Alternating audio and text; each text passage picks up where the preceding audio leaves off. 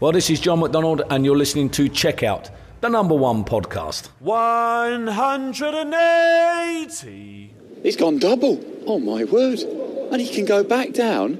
This is incredible. What a Jose way to win the title this would be.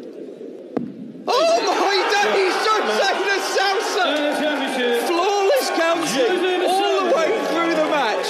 And then right at the end, he produces an accidental double-double finish to win his first Euro Tour title. José de Sousa, The Special One, gewinnt Eurotour Event Nummer 3 in Sindelfing, den European Darts Grand Prix. 88er Finish gecheckt zum Sieg gegen Michael van Gerven über Triple 8, Doppel 14 und Doppel 18. Typisch José de Sousa. Ihr habt es gerade gehört bei den Kollegen von PDC TV. Wir analysieren das Ganze hier in Folge 115 von Checkout, eurem aktuellsten Darts Podcast. Außerdem schauen wir ausführlich auf die Premiere der Women's Series, haben vorab mit Sarah Milkowski gesprochen, eine der deutschen Starterin dort in England. Ich bin Kevin Schulte, hallo, Grüße an alle Hörerinnen und Hörer und natürlich an meinen Podcastpartner Christian Rüdiger. Grüß dich, Kevin, hallo und natürlich auch alle zuhören. José de Sousa rockt Sindelfing 8 zu 4 gegen Michael van Gerven im Endspiel. Bei der Entwicklung, muss man sagen, die Portugals Nummer 1 genommen hat in seiner PDC-Zeit, in nicht ganz zwei Jahren PDC. Da war so ein Sieg im Prinzip eine Frage der Zeit, oder? Wie siehst du es? Also, ähm, was mich jetzt auch mit diesem European Tour-Titel von José de Sousa äh, auch wirklich gefreut hat, ist, dass er diese, diese spielerische Qualität, die er hat, immer mehr auf die großen Bühnen bringt. Ich meine, wir dürfen nicht vergessen, der hat auch schon vor 12, 18 Monaten, hat er auch schon angefangen, richtig äh, super Darts zu spielen und ähm, hatte ja auch auf der Pro Tour im vergangenen Jahr schon ähm, Turniere gewinnen können. Und wir hatten uns ja dann auch im Vorfeld der WM gefragt, hm, kann er das äh, spielerische Niveau auf die große Bühne bringen? Und da hat er noch ein paar Probleme gehabt. Aber jetzt scheint es auch so wirklich langsam bei ihm auf diesen großen Bühnen vor TV-Kameras oder dann auch äh, wie beim European Tour Event vor, vom Stream dann auch zu klappen. Er hat Peter Wright beim Matchplay, finde ich, eine super Partie geliefert, hat auch gegen Devin Peterson beim World Grand Prix eine tolle Partie gespielt, leider ausgeschieden. Und ähm, jetzt gewinnt gewinnt er diesen Titel. Und ich bin wirklich gespannt, ob er das jetzt konservieren kann. Denn wenn er es schafft, diese Leistung die er auch in sich hat, weil wir wissen alle, oder er hat es gezeigt, er ist ein herausragender Dartspieler, was der teilweise für Averages ans, ans Oki äh, liefert. Also mein lieber Schwan, da wird einem wirklich schwindlig. Der kann Back-to-Back 180s werfen. Der hat äh, vielleicht auch manchmal kuriose Finishwege, weil er eben aus dem E-Darts kommt, äh, noch nicht lange Steel-Dart spielt. Aber was er wirklich zeigt, das ist grandios. Und äh, wenn er da daran anknüpfen kann, dann haben wir ne neben Devin Peterson äh, mit José de Sousa jetzt auch einen zweiten Spieler, der bei der WM für richtig Furore sorgen könnte. Ja, und ich äh, glaube, ganz wichtig anzusprechen war eben dieses ähm, Faktor, diesen Faktor Bühnenspiel, weil das war so ein bisschen das einzige Manko bislang.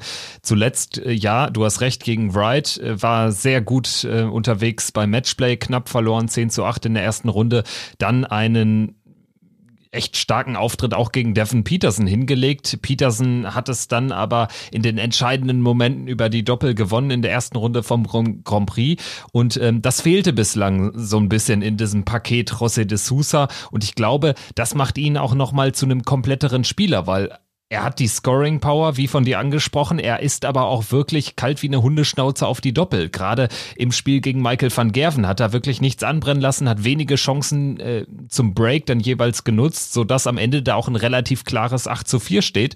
Und ähm, ja, was bei ihm wirklich irre ist, ist wirklich, ähm, wie er dann manchmal Matches finisht. Also in seinem Auftaktspiel gegen Ricardo Pietreczko, einen der deutschen Qualifier hier in Sindelfingen, da hat er ja im sechsten Leg zum 6-0 dann die äh, 40 Rest über Doppel 18, Doppel 2 gespielt. Also ähm, er ist wirklich nicht nur einer der stärksten Spieler, sondern auch einer der schwächsten, wenn nicht der schwächste Rechner auf dem Circuit, muss man auch mal klar konstatieren. Also das ist immer, immer ein Highlight, wenn man ihn da spielen sieht sind halt immer so, so Dinge, wo er diese 40 Punkte Rest hat und dann auf die Doppel 18 geht. Man hat ihm dann schon angemerkt, ähm, das hat er nicht so wirklich geplant gehabt. Also der dachte wirklich wahrscheinlich, so habe ich aufgefasst in dem Moment, dass er wirklich 36 Rest hat. Und da merkt man dann auch einfach immer, oder auch in der Vergangenheit, wo er zum Beispiel mal 120 Punkte in dem Match äh, Rest hat, dann versucht er auf einmal dreimal Tops zu spielen, also Doppel 20, Doppel 20, Doppel 20. Also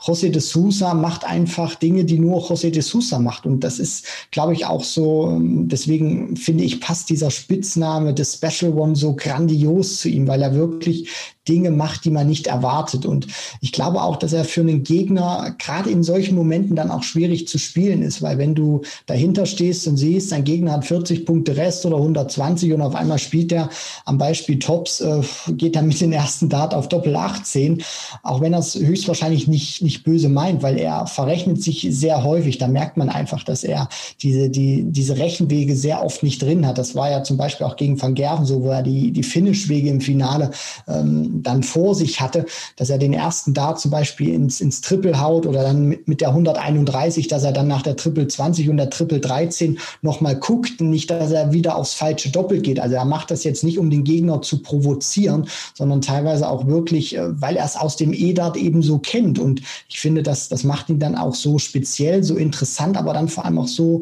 schwierig zu spielen, weil es gibt dann auch Gegner, Kevin Painter, wenn man so ein Paradebeispiel in der Vergangenheit, wenn du da bei ihm 80 Punkte Rest hattest, du bist auf Tops Tops gegangen ähm, oder hattest 50 Punkte Rest wie Phil Taylor und der geht dann aufs Bullseye in der Partie. Also der war dann auch mal richtig giftig und hat das persönlich genommen. Das kann dann natürlich auch sein, wenn De Sousa mal so einen äh, Gegner erwischt, dass der sich dann eben auch von, von solchen Momenten rausbringen lässt und De Sousa dann eben auch äh, deutlich besseres ähm, Spiel hat, beziehungsweise es ihm dann auch noch leichter hat, weil der Gegner einfach denkt, der äh, Typ steht da und will mich einfach provozieren mit den Wegen, die der da spielt. Aber der, der macht das einfach nicht mit, mit Absicht oder böse, sondern weil er das eben auch so Jahre, Jahrzehnte lang im Stil, im, im EDA so gespielt hat. Macht ihn natürlich auch zur Marke, was generell gut ist im Dartsport, wo es schon viele markige Spieler gibt, wo das jetzt natürlich auch über die Jahre, ähm, wo der ganze Sport einfach auch mit seinen äh, aktiven gewachsen ist, mit Marken gewachsen ist, wie es Peter Wright ist, wie es Gervin Price ist und äh, alle anderen äh, brauche ich da jetzt nicht aufzuzählen. Aber José de Sousa hat schon wirklich was, so ein bisschen was äh, Tüdeliges, äh, Schusseliges an sich. Ähm, das Geile natürlich ist dann letztendlich in der Konsequenz, dass er gefühlt spielen kann, was er will. Am Ende checkt er halt ein Leck gerade ähm, ja dieser dieser letzte Moment da mit den 88 Rest wie im Intro gehört gegen Michael van Gerven zum 8-4, wo er dann auch äh, völlig wild spielt, das dann aber natürlich am Ende ähm, ausnutzt und da sich nicht zweimal bitten lässt. Du hast es schon angesprochen, ähm, wir werden noch viel von ihm sehen. Er wird auch zur Gefahr, automatisch zur Gefahr für ähm, ja die die top gesetzten Spieler bei der Weltmeisterschaft. Stand jetzt wird er zur Weltmeisterschaft über die Pro Tour qualifiziert sein, wobei ich mir auch gut vorstellen kann, dass er sogar bis dahin noch den Sprung in die Top 32 schafft und dann sogar gesetzt wäre. Ist jetzt um sechs Plätze geklettert von 43 auf 37, steht schon bei 127.250 Pfund Preisgeld und ist damit gar nicht mehr so ganz weit entfernt von der 32 Max Hopp. Also ja, wenn er da nochmal so einen guten Run auch bei einem großen Major-Turnier, da kommen ja jetzt noch einige hat, dann kann es dann noch weiter nach vorne gehen. Aber wie auch immer, er wird auf jeden Fall eine richtige Gefahr darstellen und das, finde ich, macht aktuell die Darts-Welt auch so interessant. Du hast Spieler mit äh, José de Sousa, Devin Peterson oder Dirk van Dijvenbode, Damon Hatter, die Turniere gewinnen können, die bei Major-Turnieren ins Finale vorstoßen können. Und äh, das macht es äh, wirklich aktuell unberechenbar, gerade wenn du dir die Siegerliste jetzt anschaust auf der European Tour. Turnier Nummer zwei gewinnt Devin Peterson, die drei gewinnt jetzt eben José de Sousa. Also das macht schon richtig Laune aktuell. Na klar, Kevin. Und vor allem finde ich das auch extrem geil, dass äh, viele Leute hatten sich ja in den vergangenen Jahren auch immer wieder beschwert, weil Van Gerven ja reihenweise diese Turniere abgeräumt hat. Und auch jetzt hat der Grüne schon wieder gewonnen. Oh, der nächste Turniersieg von Michael van Gerven. Also da haben sich auch immer viele drüber beschwert, äh, dass keine Abwechslung drin ist, obwohl man da Van Gerven natürlich keinen Vorwurf machen kann. Und jetzt finde ich, ist die Dartswelt so ausgeglichen, wie wir sie eigentlich jahrzehntelang nicht hatten. Du hattest erst Taylor, der alles dominiert hat. Dann hat Van Gerven praktisch den Nachfolger ähm, gemacht von, von The Power. Und jetzt hast du wirklich mal, finde ich, so die, diese erste richtige Phase drin, wo auch mal Spieler außerhalb der Top 32 nach vorne geprescht kommt, die richtig gefährlich sind, die hoffe ich auch wirklich jetzt in den nächsten Wochen und Monaten sich immer weiter in den Rankings verbessern, weil ich glaube, wenn ein Devin Peterson dieses Niveau weiterspielen kann, natürlich ist er dann eine automatische Gefahr für alle Spieler da vorne, dann wird er auch in diese Region vorstoßen. Da gehört er für mich auch vom spielerischen Potenzial hin.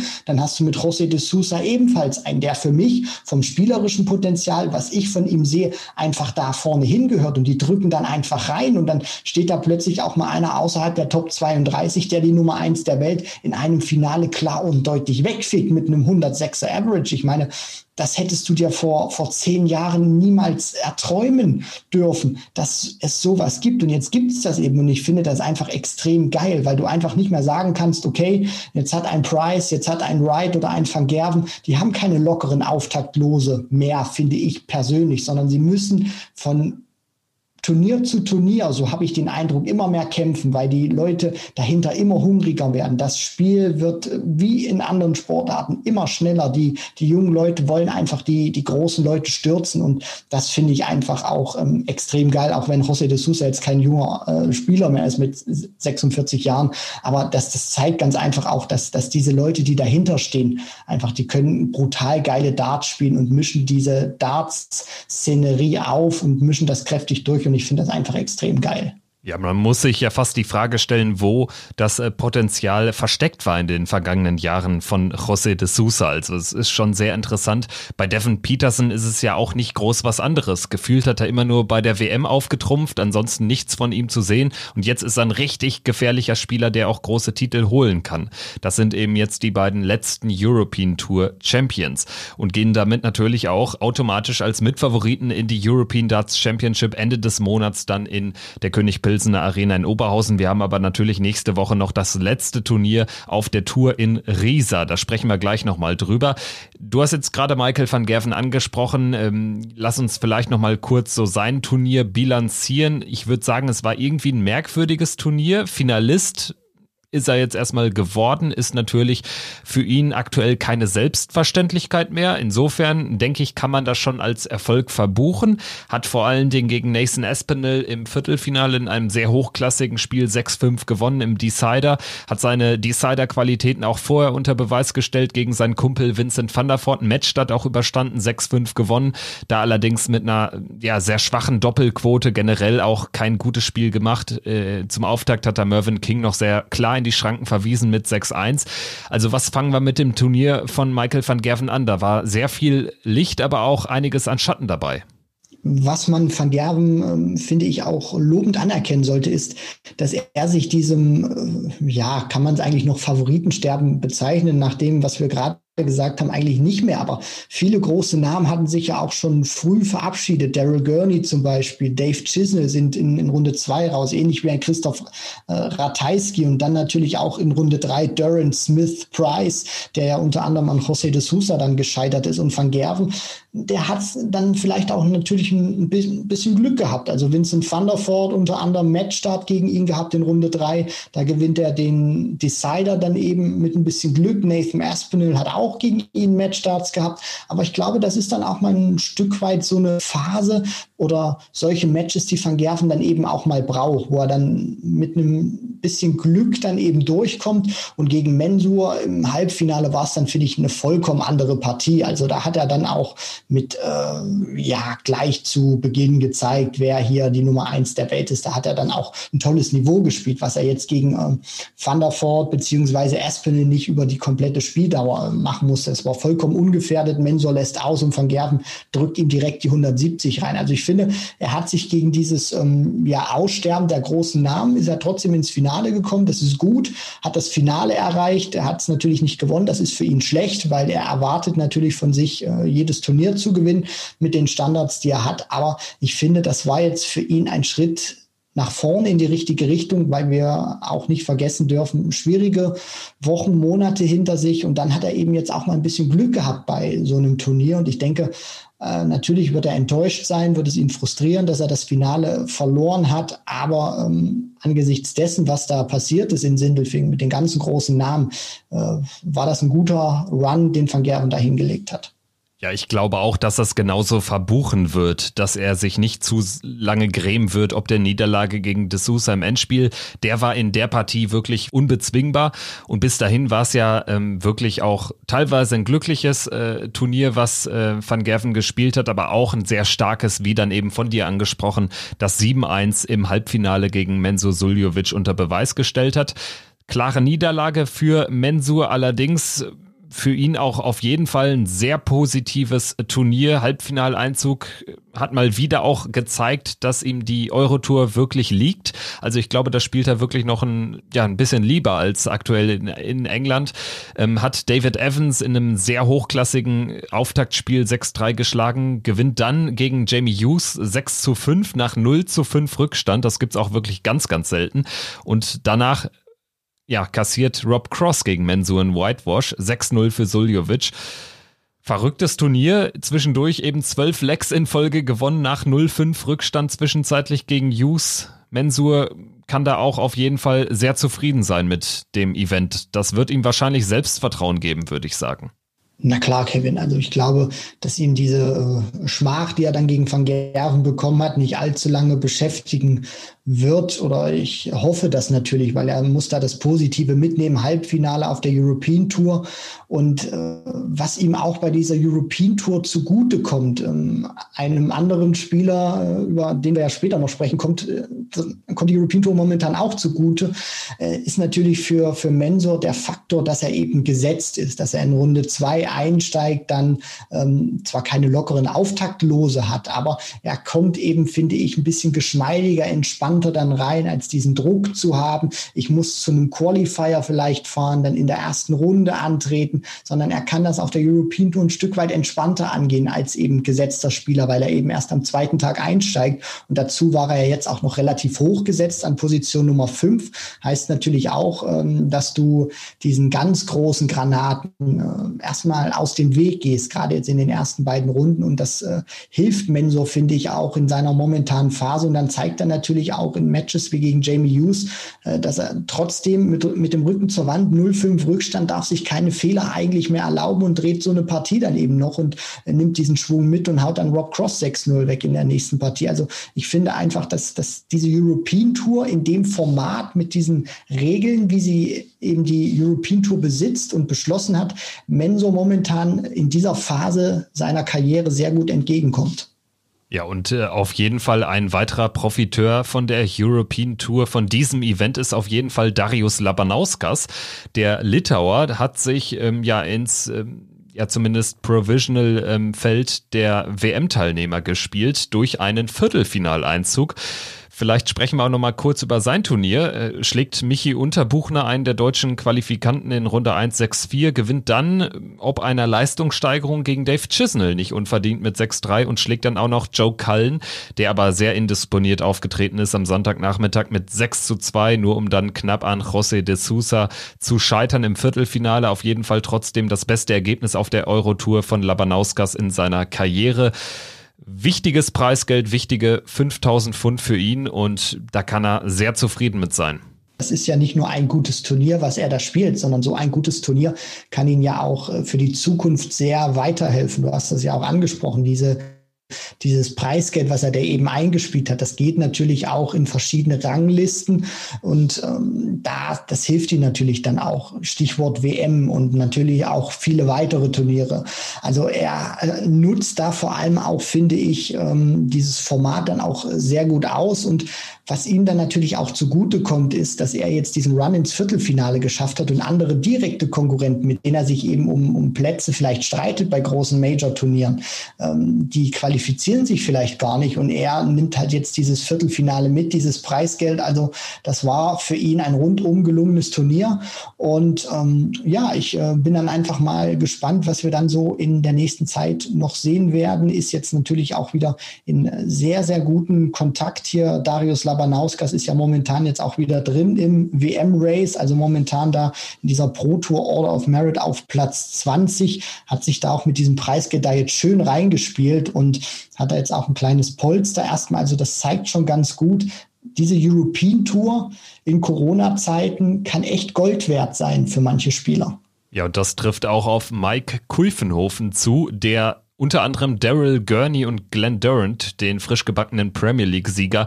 aus dem Turnier geworfen hat, ins Viertelfinale aus eingezogen ist, dort dann an Ian White gescheitert ist. Ein Riesenergebnis für den Niederländer, der damit äh, sich in eine gute Position bringt, was äh, die Tourkarte betrifft, dass er die halten kann tatsächlich. Das hätte man ihm wahrscheinlich vor einem Jahr auch noch nicht zugetraut. Hat sich aber sukzessive verbessert, spielt wirklich ein gutes Jahr 2020, ist auch äh, für die WM qualifiziert, so viel kann man sagen, spielt die European Darts Championship mit, die Players Championship Finals, da sieht's glaube ich auch ganz gut aus, also da ist noch einiges im Tank jetzt in den verbleibenden Monaten für ihn. Das auf jeden Fall ein sehr überraschender Mann jetzt in Sindelfing gewesen. Und ja, nicht so ganz überraschend unterwegs, zumindest im positiven Sinne, waren die deutschen Starter. Neun an der Zahl, das ist erstmal eine stattliche Anzahl. Max Hoppe und Gabriel Clemens als die zwei bestplatzierten Deutschen in der Proto Order of Merit mal wieder fest qualifiziert für die erste Runde. Steffen Siebmann hatte vor Monaten den Qualifier für dieses Event gewonnen hat sich damit auch ins Feld gespielt, ist dann gegen Gabriel Clemens gelost worden, ausgeschieden, 3 zu 6 in der ersten Runde. Max Hopp hat Pero Ljubic, den Kroaten, 6-4 geschlagen, ganz wichtiger Sieg für ihn, da sprechen wir auch noch gleich drüber.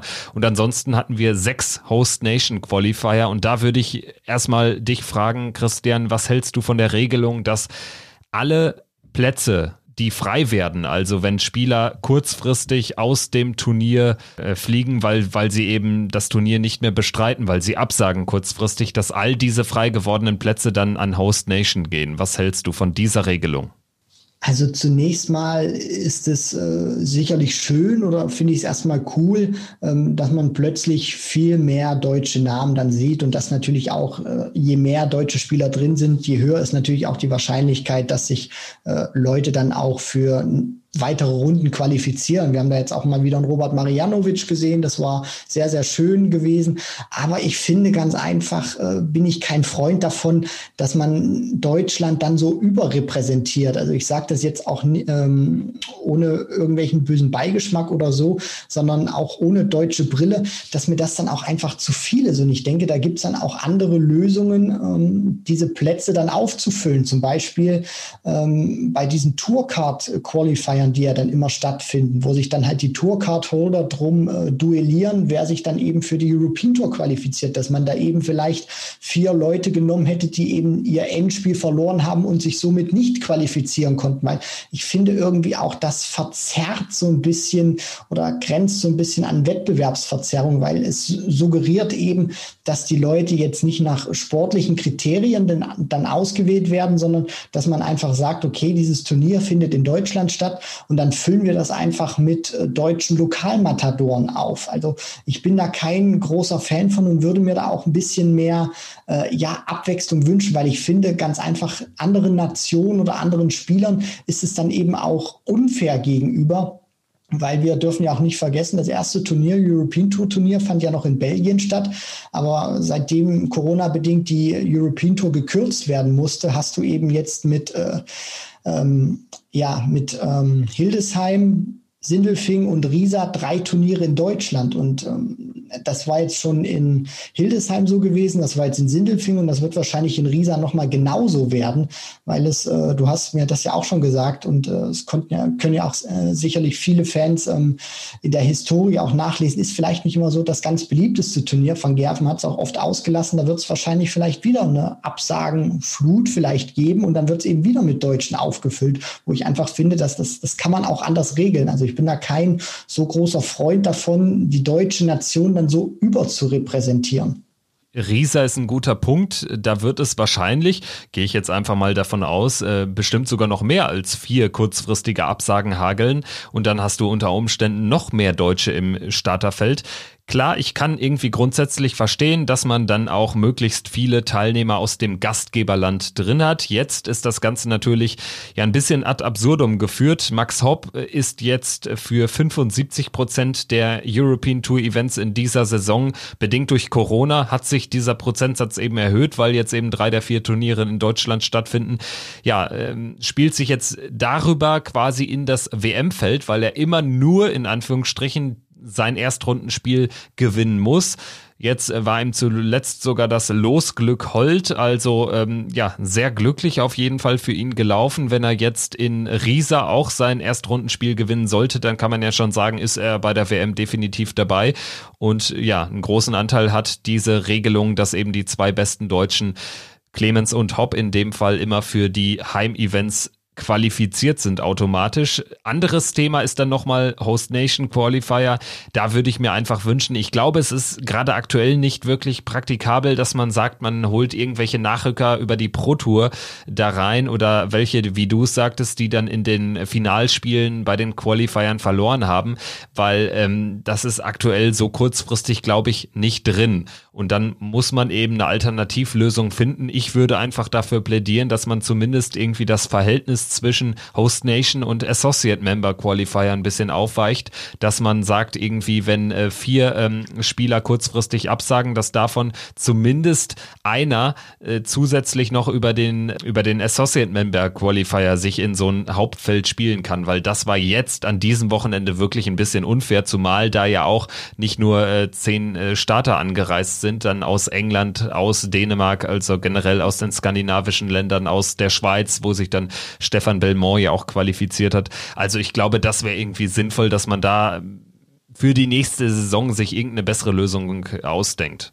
Da muss die PDC Europe sich was überlegen, weil ich finde, das grenzt einfach, wenn wir jetzt mal das Thema Max Hopp nehmen oder Max Hopp als Paradebeispiel, das ist ja wirklich das Beispiel par excellence dafür, wie dich diese Regel praktisch zu großen Turnieren auch führen kann. Also für, für mich grenzt das wirklich auch ein Stück weit an Wettbewerbsverzerrung. Bitte nicht falsch verstehen, wenn ihr das hört. Das ist jetzt das geht jetzt nicht gegen Max Hopp oder so. Ich freue mich natürlich, wenn wir den, den Maximizer bei, den, bei der EM sehen können oder dann auch bei der WM. Nur ich finde einfach, dass, dass er von diesem Format extrem profitiert. Wir haben vor ein paar Wochen, äh, vor ein paar Wochen beziehungsweise Monaten drüber gesprochen, dass Hopp sich aufgrund seiner Leistung nahezu alles verspielen kann. So, dann kommt Corona, verändert alles und plötzlich ist der Maximizer wieder drin aufgrund dieser Regelung. Ich kritisiere wie gesagt, nicht Max Hopp, sondern ich kritisiere die Regelung. Dafür kann Max Hopp überhaupt nichts. Nur es ist ganz einfach so, wir ähm, schauen jetzt zum Beispiel mal auf, auf dieses Race zur European Darts Championship. Max Hopp ist da Stand jetzt zum Beispiel drin, als Nummer 26 da gesetzt. Und Spieler zum Beispiel wie ein Dimitri Vandenberg, der in Sindelfing sich nicht qualifizieren konnte, ist überhaupt nicht mit dabei. Und äh, andere Leute fehlen zum Beispiel auch große Namen wie ein Stephen Bunting, Steve Beaton, äh, Chris Doby unter anderem ja auch. Nico Kurz ist zum Beispiel zwei Plätze nur vor einem ähm, Startplatz bei der EM. Und ich finde ganz einfach, dass ohne dieses System bin ich mir oder sind wir uns, denke ich mal, glaube alle ziemlich sicher, dass Max Hopp große Probleme hätte, sehr, sehr große Probleme hätte, zur WM zu kommen und zur EM es wahrscheinlich gar nicht schaffen würde und es nur über diese Regelung schafft. Natürlich musst du dann erstmal, du hast das richtig gesagt, Kevin, muss Max natürlich dann auch erstmal seine Auftakthürde gewinnen, um dann natürlich auch äh, dieses Preisgeld dann auch angerechnet zu bekommen. Das, das ist natürlich alles richtig. Also ich mache Max da keinen Vorwurf, nur ich finde die, diese Regel einfach unfair, dass sich ein, ein Spieler, nur weil ein Turnier in Deutschland stattfindet, automatisch dafür qualifiziert ist, weil er eben einer der zwei besten Spieler ist aus diesem Land Land und andere Leute müssen eben zu Qualifier über Qualifier und ähm, müssen sich dann eben qualifizieren. Und er steht eben direkt in der ersten Runde. Und, und dieses System kritisiere ich eben, weil der Großteil dieser Turniere egal ob es jetzt Corona gegeben hätte oder nicht, der Großteil der Turniere findet ja meistens immer in Deutschland statt. Das heißt, er wäre bei einer stattlichen Anzahl an Turnieren trotzdem dabei gewesen. Und das kritisiere ich einfach. Ein Dimitri Vandenberg, der hätte zum Beispiel von, von dieser Regel ganz, ganz wenig nur profitieren können und hätte sich den Arsch aufreißen müssen bei anderen Qualifiern. Also diese Regel, finde ich, ähm, ist ein Schuss nach hinten, weil es für mich sehr, sehr viel verzerrt Clemens und Max Hopp sind auf jeden Fall dabei ja, zum Teil eben wegen dieser von dir gerade kritisierten Regelung. Äh, bei der EM in Oberhausen möglicherweise dann sogar drei Deutsche am Start. Nico Kurz, du hast es auch gerade angesprochen, liegt auf Rang 34 in dieser European Tour Order of Merit, kann aber natürlich noch mindestens 1000 Pfund draufpacken und die sollten dann sogar schon reichen, wenn er sich für Risa qualifiziert. Und wenn wir davon ausgehen, dass da auch einige Host Nation Qualifier ausgespielt werden, dann ist die Chance ja schon relativ groß, dass er da mit seiner spielerischen Qualität durchkommt und dann wäre Nico Kurz tatsächlich ja über diese Host Nation Qualifier ins Feld der European Darts Championship gerutscht ohne Tourkarte. Also das wäre sicherlich auch sehr interessant wenn das klappt und wenn wir da drei Deutsche sehen in Oberhausen Ende des Monats.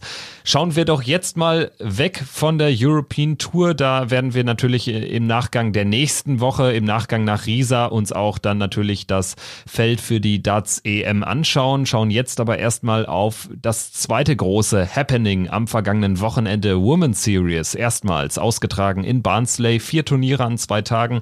Dazu vorab am Freitag der Grand Slam Qualifier für die Frauen.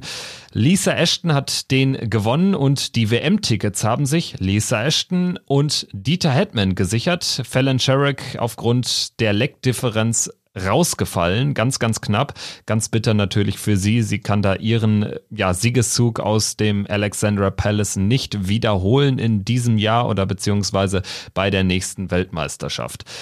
Women's Series. Äh, Christian, wie hast du das Ganze verfolgt? Ähm, wenn man sich in den sozialen Netzwerken umgesehen hat, dann war das ja schon ein großes Ding, was auch viel Interesse nach sich gezogen hat.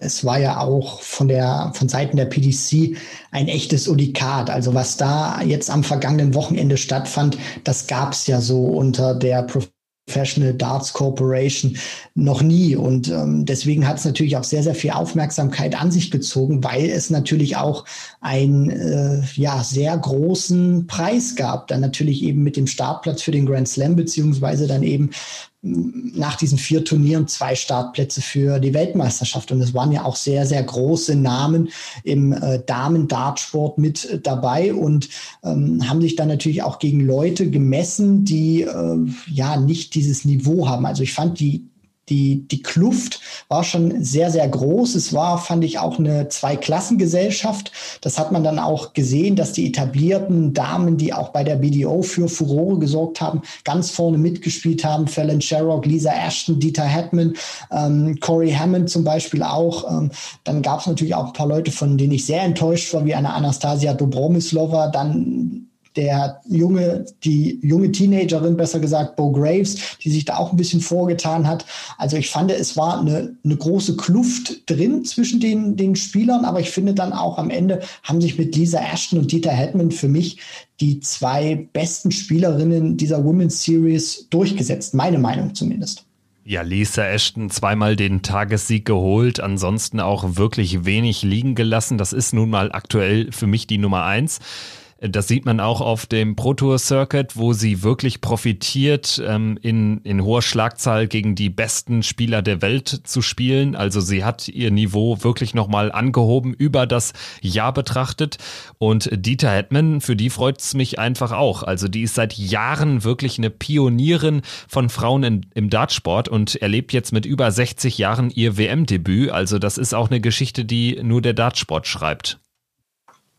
Definitiv, Kevin. Und für, für Dieter Hetman freut es mich äh, wirklich sehr. Also Lisa Ashton war ja erwartbar, aber Dieter Hetman, wir dürfen nicht vergessen, du hast das angesprochen, die wird im November 61 Jahre alt. Also die hat schon Turniere gewonnen in den 80er Jahren. Da waren äh, wir wahrscheinlich noch nicht mal im Schaufenster gewesen, Kevin. Da hat die schon Turniere gewonnen. Und wir dürfen auch nicht vergessen, das finde ich auch so grandios, wenn man sich die Biografie über Dieter Hetman äh, durchliest. Sie hat ja auch mal zwölf Jahre lang tatsächlich kein Turnier gespielt, hat ja wirklich eine, eine Pause eingelegt und äh, kam dann 2009 praktisch wieder zurück. Also wenn man sich zum Beispiel auch mal so ihre Titel, die sie gewonnen hat, wo es sehr, sehr viele gibt. Also sie hat auf den in, in England Turniere gewonnen, aber dann teilweise auch am anderen Ende der Welt in Australien. Also die hat äh, überall ihre Duftmarke hinterlassen und ähm, ich bin wirklich gespannt, weil diese WM, glaube ich, toppt noch mal alles. Sie hat es bei den Frauen nie geschafft, äh, Weltmeisterin zu werden. Dreimal ist sie im Finale gescheitert ähm, mit mit dieser Biografie, die sie auch einfach mitbringt. Und ich finde, äh, sie ist auch eine sehr sympathische Spielerin, wenn du sie dann am Hockey siehst. Also gerade dann auch, wenn die Matches vorbei sind, häufig am Lächeln, äh, macht sie für mich extrem sympathisch und freut mich dann auch einfach, dass sie jetzt dabei ist, dass sie diese Chance genutzt hat und dass wir sie dann mit 61 Jahren auf der Bühne der Professional Darts Corporation ja beim größten Spektakel, was es eben im Darts-Zirkus gibt, sehen werden. Und ich hoffe natürlich auch, dass sie da ihre äh, Duftmarke hinterlassen kann und äh, den Herren der Schöpfung äh, ordentlich einheizt. Ja, ganz genau. Also ich denke, da wird sich der ein oder andere umschauen. Lisa Ashton, wie schon angesprochen, ist ja auch auf der Proto mittlerweile echt ganz gut unterwegs gewesen. Zuletzt auf der Autumn Series auch mal ähm, ein paar Spiele wieder gewonnen. Dort echt, echt nicht schlecht gewesen. Dieter Hetman hat eine wahnsinnige Erfahrung auch.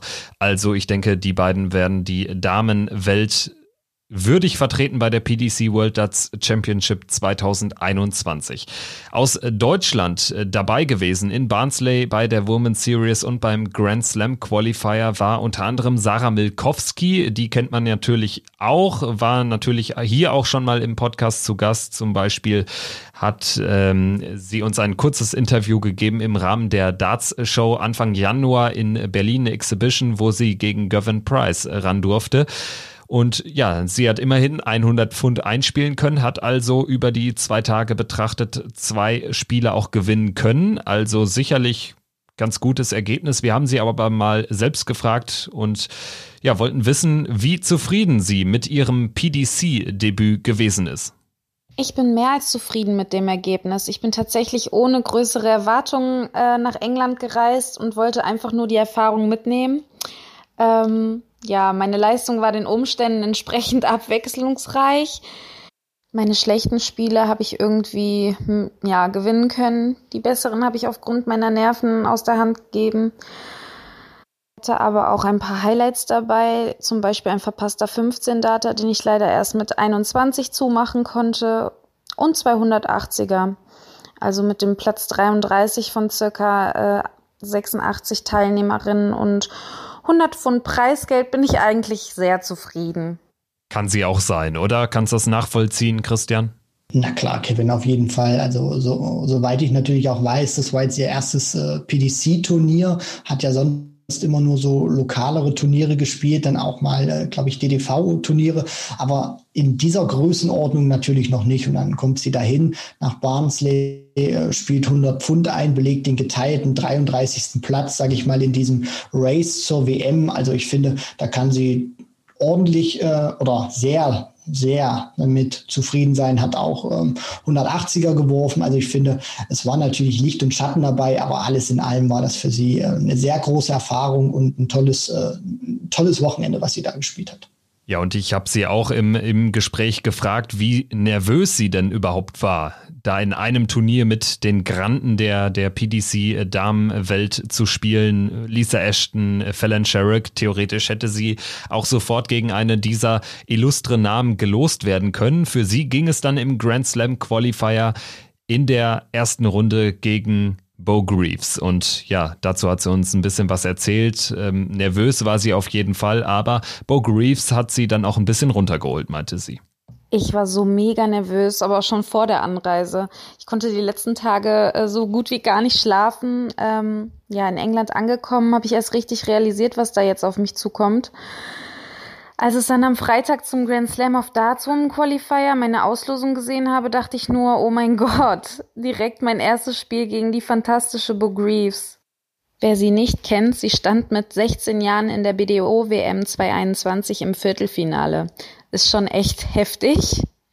Naja, tatsächlich konnte ich mich auch das ganze Spiel nicht beruhigen das Spiel ging natürlich schnell zu Ende und sie gewann völlig verdient 5 zu 0, indem sie im letzten Lecken Zwölfer mit Back-to-Back 180s spielte. Das war einfach nur so krass. Auf jeden Fall sehr großen Respekt an sie und ähm, ja, sie wusste, dass es mein erstes Turnier war und ähm, hat mich danach erstmal beruhigt, dass es die nächsten Tage bestimmt besser laufen würde. Naja, und sie hatte ja auch recht. Ja, also da weißt du dann wirklich äh, direkt, wo der Hammer hängt, wenn du direkt zum Auftakt gegen Bo Greaves gelost wird und die dann auch noch so ein Sahnematch erwischt. Ja, Kevin, also das ist äh, irgendwie auch ein bisschen dann äh, sehr großes äh, Pech, weil äh, ich glaube auch, äh, dass viele vielleicht oder wenn Sarah da sagt, sie war mega nervös, konnte Tage zuvor nicht schlafen, das kann ich sehr nachvollziehen. Und das ist vor allem auch nicht so einfach. Viele denken dann vielleicht, okay, du spielst dann eben wie jetzt in dem Fall die Women's Series Behind Closed Doors, schaut doch keiner zu, kannst du eigentlich mit Druck spielen. Ist aber tatsächlich genau das Gegenteil, weil ich habe mich ja auch schon mal hier und da bei dem ein oder anderen Host Nation Qualifier in Deutschland versucht, für die European Tour. Und ähm, da sagen natürlich auch viele oder hatten viele äh, vorher zu mir gesagt, das ist doch eigentlich gar nicht, äh, sage ich mal, ist doch der Druck gar nicht so da, weil du spielst ja behind closed doors, da sind keine Fans, du spielst nicht auf der großen Bühne, da schaut eigentlich keiner zu. Also hast, spielst du doch vollkommen ohne Druck. Kuchen, dann stehst du plötzlich da und merkst, wie jetzt eben in dem Fall von, von Sarah, wo ich mich 100% in die Lage hineinversetzen kann, du stehst dann einfach in, in, in dieser großen Halle, die Boards sind aufgereiht und du merkst dann plötzlich, okay, ich bin jetzt hier bei einem richtigen PDC-Turnier und dann fängt auf einmal das Ärmchen an, richtig schwer zu werden und dann eben da und dir pumpt das Herz äh, sprichwörtlich wirklich auf 180 und du kannst dich dann vielleicht auch gar nicht beruhigen, weil du eben so aufgeregt bist, dass du ein offizielles PDC-Turnier spielst und eben auch Möglichkeiten hast, dich für große Turniere zu qualifizieren. Das ist nun mal eben so. Wenn du dann eben da bist und startest, du ja rein theoretisch die Möglichkeit, dich für ganz große Dinger zu qualifizieren. Und das sind, sind wahrscheinlich dann auch so Dinger, die man ein bisschen vielleicht im Hinterkopf hat oder die einen dann auch erschlagen und dann äh, ja, kriegst du dann auch noch so ein Los wie, wie Sarah mit Bo Greaves. Äh, da denkst du dir natürlich dann auch erstmal, na, ach du grüne Neune, super, danke schön. Ähm, aber äh, ja, ich finde, sie, sie hat sich dann auch wirklich äh, sehr gut ähm, beruhigt, besonnen und ähm, auch wieder auf den Boden der Tatsachen zurückgeholt und hat dann auch, äh, finde ich, eine ordentliche und eine sehr gute Women's Series für sie gespielt. Und was Sarah Milkowski zu den beiden WM-Qualifikantinnen Lisa Ashton und Dieter Hetman sagt, das hören wir jetzt. Von Tag 1 an war es eigentlich Dieter Hetman, die mich mit ihrer Professionalität beeindruckt hat. Sie war jeden Morgen eine der ersten auf der Venue und hat sich intensiv vorbereitet. Aber alle Mädels, die da oben stehen, und dazu zähle ich nicht nur die Siegerinnen, sondern auch Fallon, ähm, die unglücklich in der Leckdifferenz gescheitert ist, Corrine Hammond, die unter anderem Averages über 90 produzieren konnte, Lorraine Winstanley, Eileen de Graaf, Vicky Prum, Laura Turner, Anastasia Dobromislova und viele, viele weitere. Ähm, ja, die spielen einfach in einer anderen Liga. Jeder, der da vorne steht, hätte es verdient. Ja, und tatsächlich habe ich mich getraut, Dieter Hetman kurz anzusprechen, um sie äh, von einem gemeinsamen Freund zu grüßen. Aber ganz so viel Kontakt hatte ich dann mit ihr nicht. Und äh, Lisa habe ich nicht getraut anzusprechen. Da habe ich mich eher mit ihrer Tochter Lindsay unterhalten. Ja, soweit die Eindrücke dazu von äh, Sarah Milkowski. Ich hatte es ja eingangs auch gesagt, das ist erstmal sicherlich eine Reizüberflutung auch, wenn du dann vor allen Dingen den bewusst machst, du spielst hier mit den besten Spielerinnen der Welt in einem und demselben Turnier. Und insofern denke ich, kann sie da einen Haken hintermachen, kann ein positives Fazit ziehen. Und ähm, was ich sie auch noch gefragt habe, sie hat es jetzt von sich aus auch schon angesprochen, Fallon Sherrock, die ja nur wegen der zu äh, schlechten, in Anführungsstrichen, Leckdifferenz gegenüber Dieter Hetman den Einzug in die Weltmeisterschaft, ins Weltmeisterschaftsfeld nicht geschafft hat, was sie äh, dazu sagt und ja, ob sie es vielleicht auch ein bisschen schade findet, dass Fallon da ihre Wahnsinnsstory nicht fortsetzen kann, das hören wir jetzt. Ich finde es natürlich sehr, sehr schade, dass Fallon sich nicht für die WM qualifizieren konnte, aber Dieter hat es sich erkämpft und ist natürlich völlig verdient dabei. Ich meine, ähm, diese Frau, die ist schon so lange im Dart-Business dabei und hat es sich jetzt endlich verdient und Hut ab vor der Leistung, ganz ehrlich. Ja, und zu Lisa, sie hat halt die Woman Series dominiert. Sie ist einfach echt eine klasse Spielerin und hat die Erfahrung und das Können und wird sicherlich das ein oder andere Spiel bei der WM gewinnen. Bin ich mir sehr sicher. Christian, was denkst du? Also über Lisa Ashton, Dieter Hetman haben wir jetzt schon Wörter verloren. Fallon Sherrick, große Enttäuschung sicherlich. Weder für den Grand Slam noch für die Weltmeisterschaft qualifiziert. Wirft sie das nachhaltig zurück? Was denkst du? Nein, also ich glaube jetzt nicht, dass sie das nachhaltig zurückwerfen wird, weil sie ist ja jetzt nicht krachend gescheitert, wenn wir das mal, du hast das ja auch schon gesagt und äh, Sarah auch, sie ist ja äh, tatsächlich nur wegen der Leckdifferenz äh, jetzt nicht bei der WM dabei. Also sie hat ja das gleiche Preisgeld wie Dieter Hetman eingespielt und das war dann eben so dieses Mühe wahrscheinlich, was dann eben gefehlt hat, wo dann Dieter Hetman eben ein Stück weit mehr Lecks äh, sich greifen konnte. Aber ich glaube nicht, dass es Fallon Sherrock zurückwirft, weil meiner Meinung nach ist Lisa Ashton von der Qualität her die beste Spielerin, die wir momentan haben, eben weil sie eben mit der Tourcard eine, einen substanziellen Vorteil hat, dass sie sich eben eigentlich, wenn Corona nicht wäre, wöchentlich mit den Männern messen kann. Fallon Sherrock, finde ich, ist die Cash Cow der, ähm, des Damen-Dartsports. Also die hat natürlich bei der PDC ein Stein im Brett, ein Stein im Brett aufgrund ihrer Leistung eben bei der WM.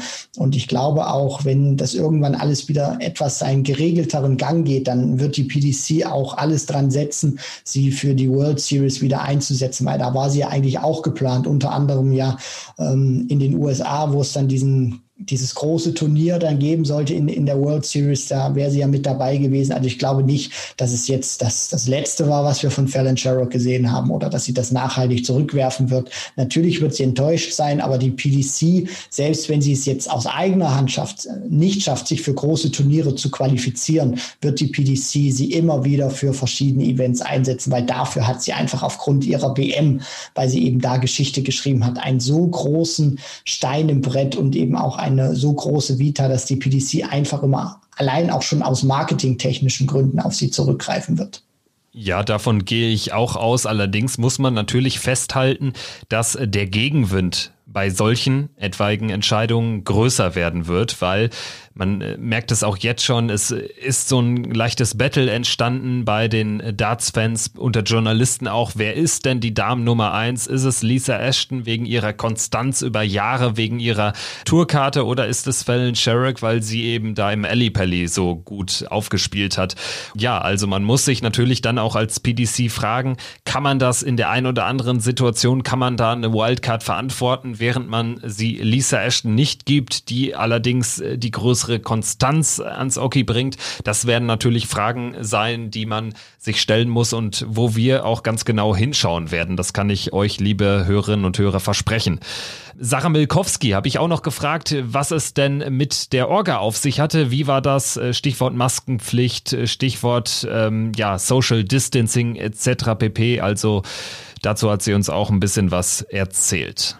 Das Turnier wurde mega gut organisiert. Es gab vorab Informationen bezüglich Einreise und Ablauf in Bezug auf die Corona-Regeln per E-Mail. Man hatte auch immer einen Ansprechpartner für eventuelle Rückfragen. Ähm, wir hatten einen Gesundheitsfragebogen ausgefüllt, äh, den wir dann mitgebracht haben. Zusätzlich wurde jeden Morgen bei der Registrierung die Temperatur gemessen. Es gab Maskenpflicht im Innenbereich und überall standen Desinfektionsspender. Die Mitarbeiter haben darauf aufgepasst, dass sich jeder an die Regeln hält. Ähm, ja, am Tisch und am Bord war es erlaubt, die Maske abzulegen und ich habe mich dort echt sicher gefühlt. Ja, ist auch mal schön, da irgendwie so Insights zu bekommen von so einem Pro-Tour-Event. Letztendlich war es ja sowas. Und äh, von daher klingt das ja erstmal positiv, dass äh, die PDC da alles Mögliche ja, umsetzt, damit sich eben äh, keine Spielerin in dem Fall infiziert, damit es nicht zu Ansteckungen kommt und ja auch schon die Prävention spielt da eine maßgebliche Rolle, Stichwort Gesundheitsfragebogen im Vorfeld.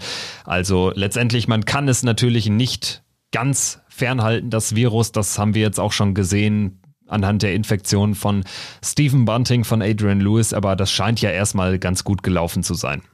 Ja, natürlich. Also wenn man das so hört natürlich auch. Ähm, Safety First war da ganz äh, groß geschrieben. Das hat man ja auch teilweise nach äh, Matches gesehen, dass sich äh, Spielerinnen sofort dann ihre Maske wieder aufgesetzt haben. Andere hatten sogar ein Halstuch dran. Also die haben dann zum Beispiel auch mit dem Halstuch gespielt und sobald das Match dann eben vorbei war, haben sie sich das dann wieder über ihre, über ihre Nase dann gezogen, dass dann eben Mund, Nase bedeckt war.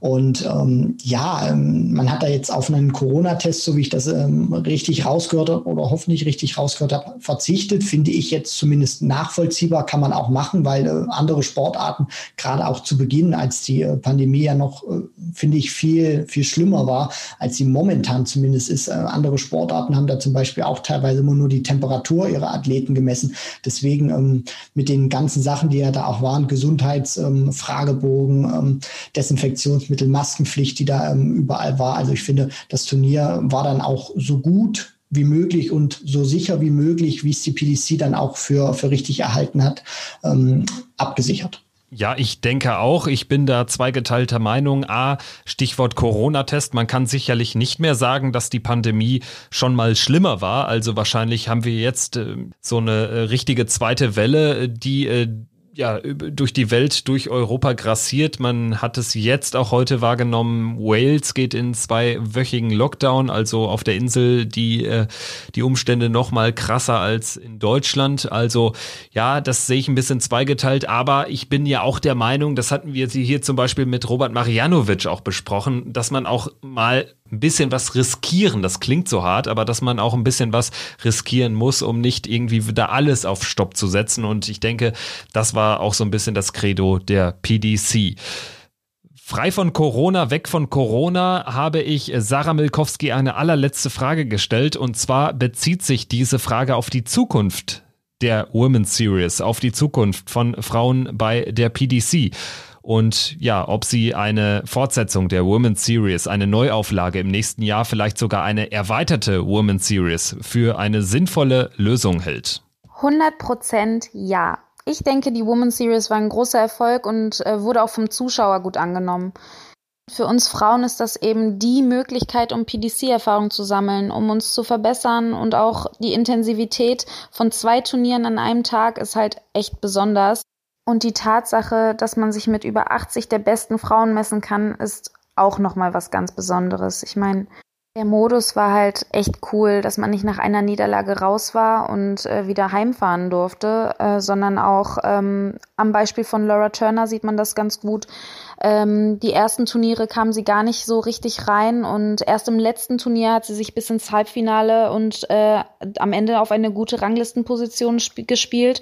Und so hat man halt eben nie den Ehrgeiz verloren, wenn das eine Turnier mal, mal schlechter lief und äh, man wusste, okay, wir haben gleich noch eins und dann geht's weiter und da kann man noch mal alles geben. Und ähm, ja, das war sehr motivierend und ich fand's, ich fand's eine tolle Erfahrung und ich ja, werde das natürlich so mitnehmen. Hoffentlich wird die PDC das für die nächsten Jahre beibehalten und uns Frauen weiterhin die Chance geben, über so ein Turnier an äh, ja, weiteren PDC-Events äh, teilnehmen zu können oder sich qualifizieren zu können. Und der Weg ist der richtige auf jeden Fall.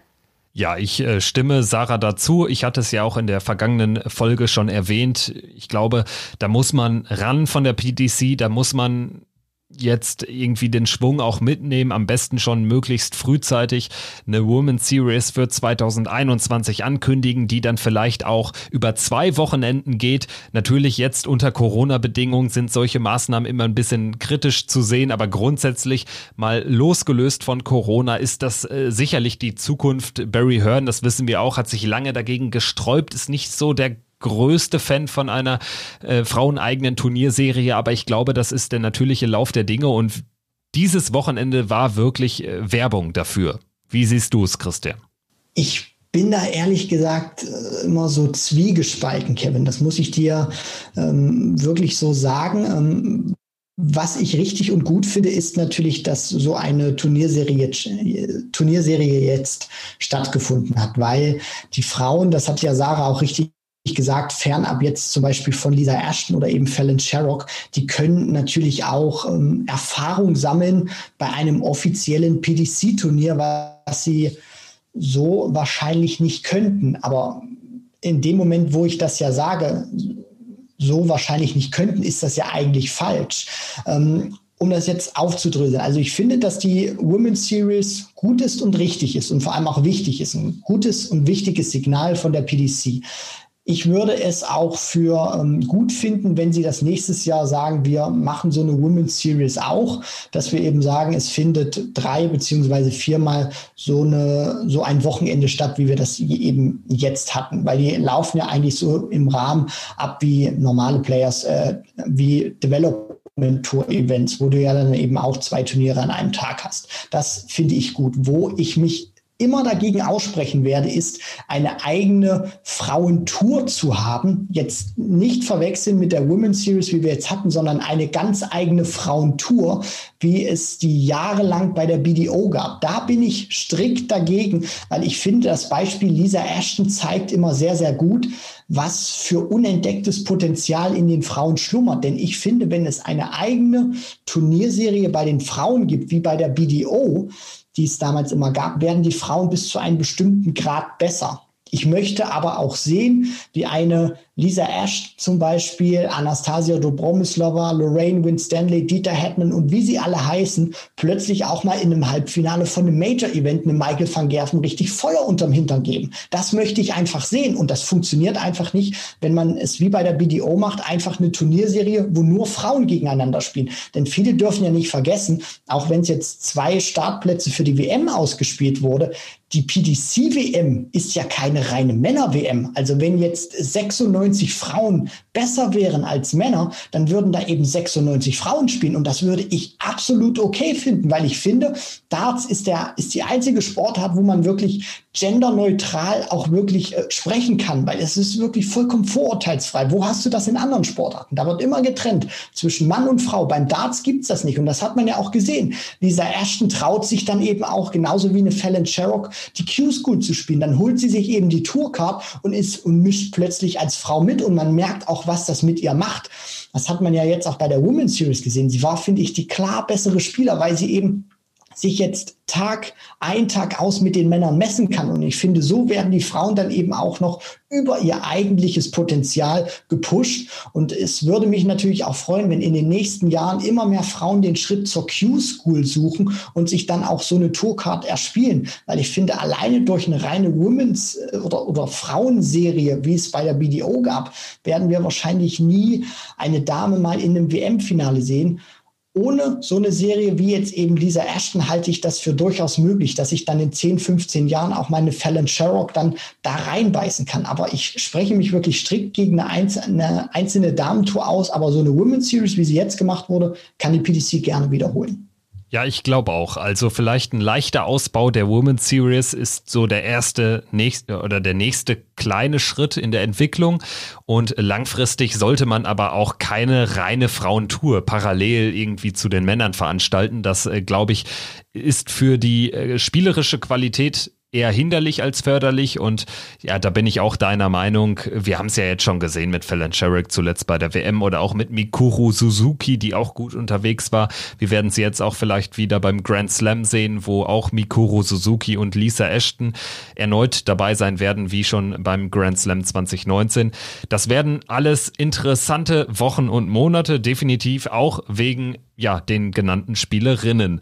Schauen wir jetzt zum Abschluss dieser schon jetzt sehr, sehr langen Folge noch auf ein paar Darts-News der vergangenen Tage. Und zwar haben wir uns äh, die World Cup-Auslosung rausgepickt. Es wurde erstmal bekannt gegeben, dass es keine neuen Nationen geben wird. Es ist exakt das gleiche Nationen-Teilnehmerfeld wie im Vorjahr. Das ist ein bisschen schade, vielleicht aber auch wegen Corona erklärbar.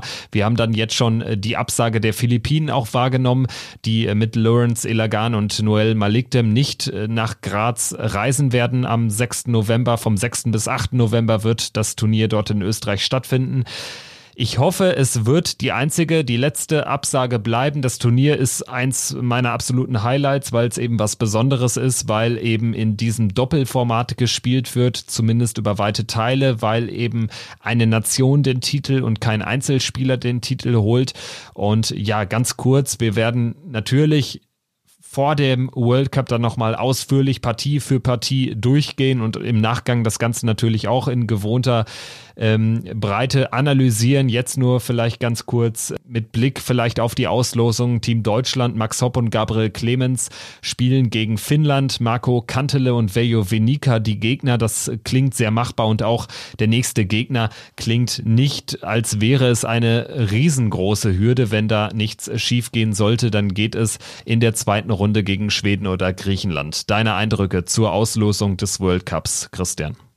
Also die Deutschen, finde ich, hat es gut erwischt, gerade jetzt auch unter diesen Parametern, die wir haben. Gabriel Clemens, finde ich, hat seine Form wieder stabilisiert. Max kommt besser wieder in Tritt. Äh, Finnland müssen sie einfach wegputzen, auch wenn sie äh, dieses Doppelformat natürlich nur einmal im Jahr spielen beim World Cup. Aber ich denke mal, das wird kein Problem sein.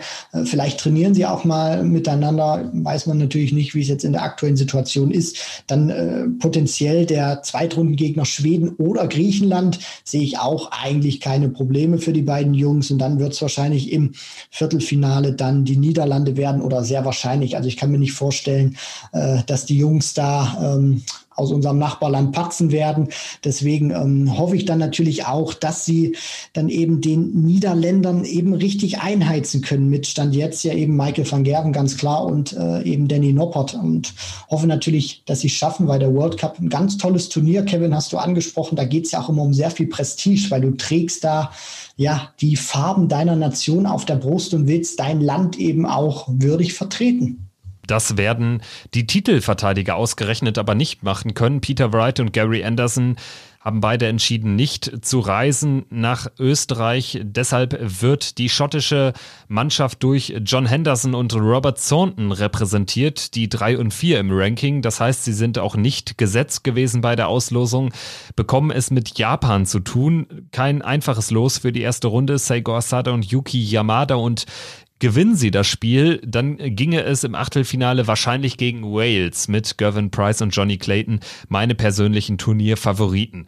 Das alles aber, wie gesagt, werden wir nochmal in Breite und in Länge besprechen, dann, wenn es soweit ist. Erstmal aber steht Risa an, letztes Turnier vor der European Darts Championship, die ist dann vom 29. Oktober bis 1.11. in Oberhausen und danach dann der World Cup of Darts und danach dann Grand Slam und natürlich noch die Players Championship Finals. Erst dann biegen wir Richtung Weltmeisterschaft ein.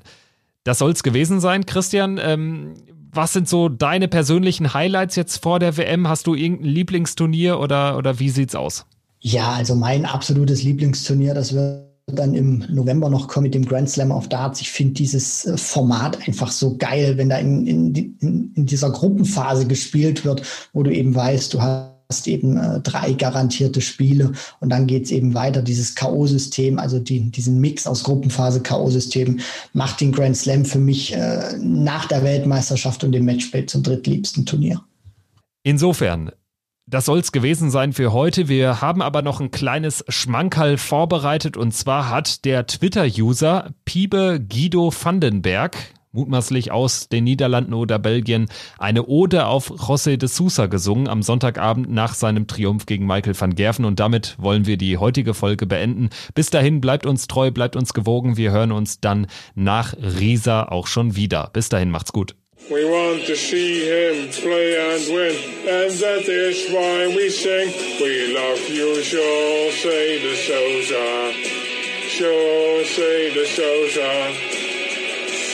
For your title on the Euro Tour. We love you, Jose de Sousa. Jose de. For your miscounts on the